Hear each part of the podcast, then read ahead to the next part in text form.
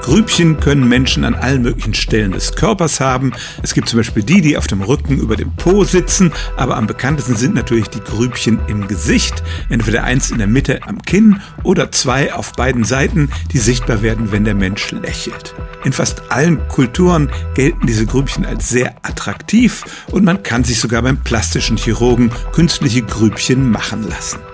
Tatsächlich aber entstehen diese Grübchen, weil der große Jochbeinmuskel, der zur Lachmuskulatur gehört, eine Fehlbildung hat.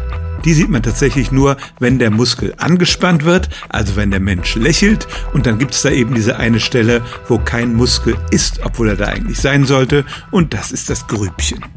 Die Sache wird vererbt und zwar autosomal dominant. Das heißt, wenn jemand auch nur eine Version des Gens bekommt, das für diese Fehlbildung verantwortlich ist, dann hat er oder sie Grübchen. Bei etwa einem Drittel der Bevölkerung ist das der Fall.